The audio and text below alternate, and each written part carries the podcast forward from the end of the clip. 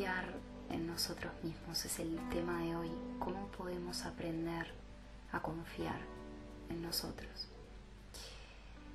Y el abordaje que le quiero dar es que reflexionemos juntos qué hace que hoy no confiemos en nosotros.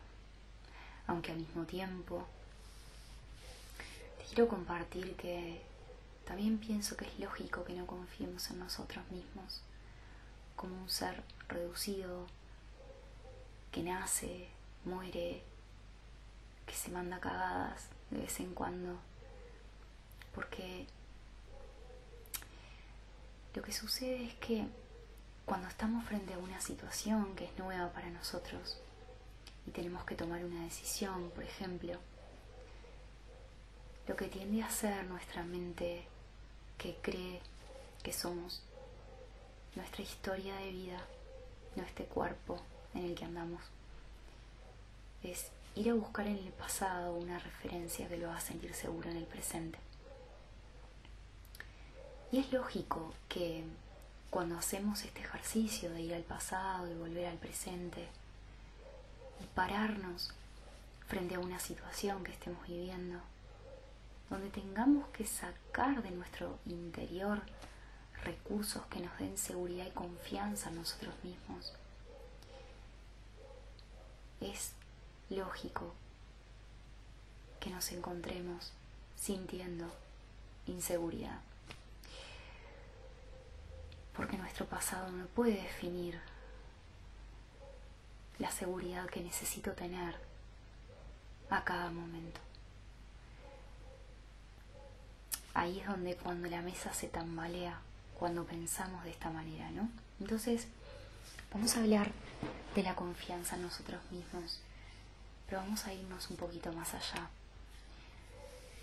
Saben que a mí me gusta empezar cuando abordo estos temas reflexionando con ustedes de dónde nace esta confianza que muchas veces percibimos que otras personas las tienen, ¿no? Y vamos a mirar juntos qué es lo que hace que una persona, a lo mejor te venga a la mente ahora, una persona que vos consideres a tus ojos, que es segura de sí misma, ¿no? Y lo que hace es que en ese preciso momento quizás esa persona sabe tomar decisiones que vos quizás no te animes, sabe hacer distinciones más precisas de lo que esa situación requiere de él o de ella en ese momento, ¿no? Y para empezar, y con este ejemplo que te pongo, quiero invitarte a que te pares y reflexiones qué es lo que hace que una persona sea, confía en sí misma y que es para vos la confianza en ti mismo, ¿no? Que, que es para vos confiar en ti mismo, porque muchas veces estamos tan envueltos en etiquetas, vamos acumulando experiencias pasadas que nos definen. Lo importante es darnos cuenta cómo caemos en, etiquetarnos y quizás arrastremos eso, ¿no? Porque si te pones a pensar conmigo, estoy segura que hay situaciones en las que te has sentido más segura, más seguro, pero hay situaciones que quizás no tanto. Entonces, ¿qué quiero decir con esto? ¿Qué hace que esas situaciones te resulten a lo mejor un escenario más propicio para sentirse más seguro? ¿Qué es lo que hace que otras situaciones no lo hagan, no? Entonces, para hablar de la confianza en nosotros mismos es como muy amplio, un tema muy abarcativo. Pero quiero decirte una cosa. No necesitas confiar en vos. Lo que necesitas es recordar quién sos.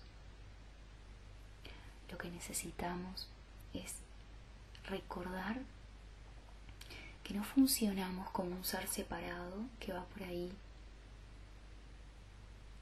y necesita desarrollar habilidades para sentirse más seguro, lo que necesitamos es recordar nuestra verdad, recordar dónde en realidad estamos y con quién caminamos.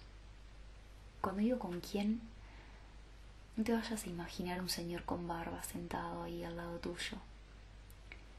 O a lo mejor un ángel que te rodea. O sí, quizás ese símbolo resuena contigo. Pero quiero que a un nivel más profundo conectes con que siempre estás acompañado de una sabiduría interior que sabe qué hacer a cada momento. Y con eso es con lo que tenés que conectar. Y para conectar con eso, me gusta que podamos ver juntos que nos mantiene alejados de esa conexión, con esa corazonada interna que nos da seguridad a cada momento. Entonces voy a pasar ahora a continuación a nombrarte algunas de las que considero que algunas de las cosas que considero que nos alejan, nos alejan de nuestra seguridad y nuestra confianza en, nuestro poder interior. La primera es la tendencia que muchos tenemos a compararnos. Vivimos en un mundo de espejos, vivimos en un mundo, en, en una alucinación colectiva, como dice Mario Alonso Puch me gusta esto que, utiliza este juego de palabras, una alucinación colectiva, porque creemos que esta realidad, tal y como la percibimos, es lo que hay. Y lo cierto es que no es así. Entonces, al creer en esto, tal y como lo veo, creo en los logros, creo en los fracasos, creo en que conseguir cosas me va a dar algo que creo no tener. Creo y creo y creo en todo eso. ¿Y qué pasa? Al creer, lo percibo. Porque como dice un curso de milagros, la proyección da lugar a la percepción aquello que tengo en mi mente me va a servir de filtro para percibir esta realidad. Entonces, dicho esto, caemos en la comparación. Necesitamos muchas veces comparar nuestra vida con la vida de los demás y eso nos desconecta enormemente de quienes somos porque al cabo de un tiempo nos encontramos haciendo cosas que probablemente no sentimos, pero como las vemos o como en nuestro interior nos creemos defectuosos, terminamos desconectándonos de ese poder interior. Entonces compararnos puede ser una de las cosas que nos aleja de confiar en eso, de confiar en esa chispa que necesitamos cultivar. Otro de los puntos o otra de las cositas que por ahí nos desconectan de nosotros es el hecho de el hecho de de cómo nos paramos o cómo percibimos aquellas situaciones en nuestra vida que probablemente estemos tildando de fracasos aquellas situaciones en nuestra vida donde quizás las cosas no hayan salido como esperábamos, pero por H o por B nos quedamos con una idea en nuestra mente de que esa situación fue un fracaso. Nos culpamos porque no hicimos lo que quizás hubiese estado bueno que hagamos para que las cosas salgan mejor eso desgasta porque no estamos aceptando lo que la vida nos presenta. Y aunque nos cueste creer, estamos arrastrando pasado, estamos arrastrando pasado. Y cuando arrastramos pasado, nos contamos una historia que no está pasando en este momento. Y cuando hablamos de confiar en nosotros mismos, ¿cómo va a ser posible si yo me sigo contando que soy un fracaso porque en aquella situación tal y tal cosa? Yo traigo pasado al presente y es como una capa que muy sutilmente me nubla la experiencia de vivir conectado a ese poder interior que vive en cada uno de nosotros.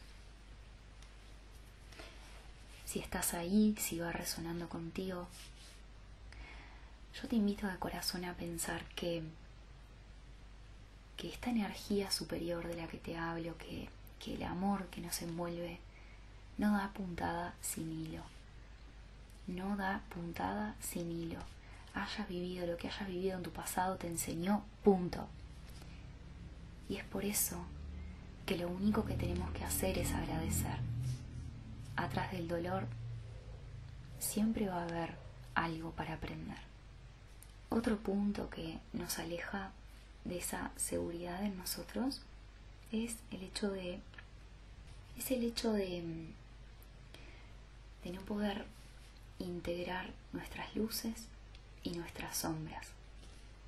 En cada uno de nosotros existe esta dualidad, este baile de luz y sombra,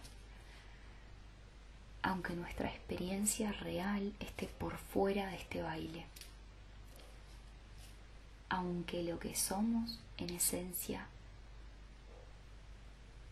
jamás va a verse afectado por nuestras sombras.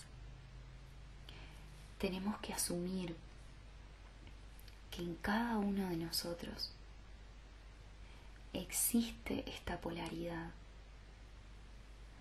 que puede ser usada como una herramienta para nuestro despertar.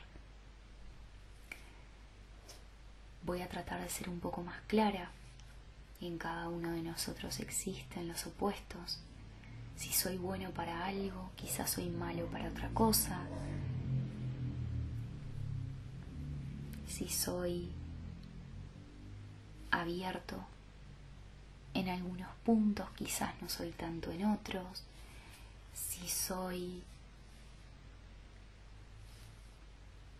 cariñoso por un lado, quizás soy distante en otros ámbitos de mi vida y así. Tengo que aceptar mis puntos débiles. Tengo que aceptar y abrazar la envidia en mí, la ira en mí, la rabia en mí. Tengo que darles un lugar. Porque cuando le doy un lugar, esto que existe en mi mundo interior no se vuelve tan intenso, se neutraliza. Y al neutralizarse nos renovamos, al neutralizarse nos encontramos. Cuando le damos lugar en nuestro mundo interior a esto que te estoy contando, lo que estamos haciendo es trabajando en nuestra autoaceptación de cómo somos. Y cuando cada uno de nosotros desarrolla esta práctica de aceptarnos tal y como somos, es muy probable que podamos relacionarnos de una forma más libre. Por dos motivos. La primera es porque inconscientemente podemos ser más abiertos con los demás, podemos aceptar que los demás tienen sus lados oscuros, podemos ser más flexibles, los demás se sienten más abiertos con nosotros y las relaciones se vuelven más auténticas. Al mismo tiempo, nosotros podemos también abrirnos y expresarnos tal y como somos sin esa necesidad que muchos de nosotros caemos en que nos aprueben, nos reconozcan y nos den aquello que no sabemos darnos. Muchas veces cuando no reconocemos esas partes que tenemos, esas sombras en nosotros, tenemos la tendencia a juzgar mucho a los demás por lo que hacen, por lo que no hacen, porque es como si tuvieras dentro algo que está reprimido, que está latente, que está queriendo encontrar un equilibrio y no puede. De alguna forma, esto que retengo tiene que manifestarse. Entonces, cuando somos flexibles con nosotros, podemos ser más flexibles con los demás. Y esto esto te puedo asegurar que nos da una confianza en nosotros mismos y en la vida que es enorme, porque nos permitimos ser. Y la confianza en nosotros mismos se trata de vivir en coherencia. Vivir en coherencia es pensar, sentir y hacer en la misma sintonía, de manera alineada. Y si no acepto mis sombras, ¿cómo puedo hacer para vivir en sintonía? ¿Cómo puedo alinearme conmigo misma, conmigo mismo? Es muy importante que entienda que en mí existen los opuestos. Y entonces, como verás, la confianza en nosotros mismos tiene que ver con un trabajo interior. No se trata tanto de hacer, no se trata tanto de ponerme de ahora en más a hacer cosas, sino a observarme.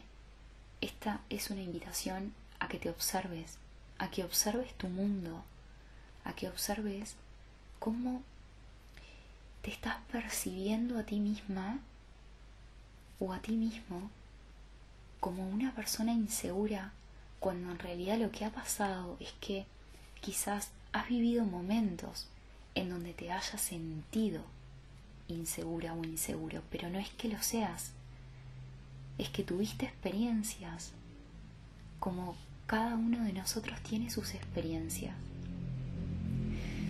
Pero no te etiquetes, porque el peso de la etiqueta es lo que muchas veces nos aleja aún más de nuestra potencialidad, de ese poder que está ahí latente en cada uno de nosotros.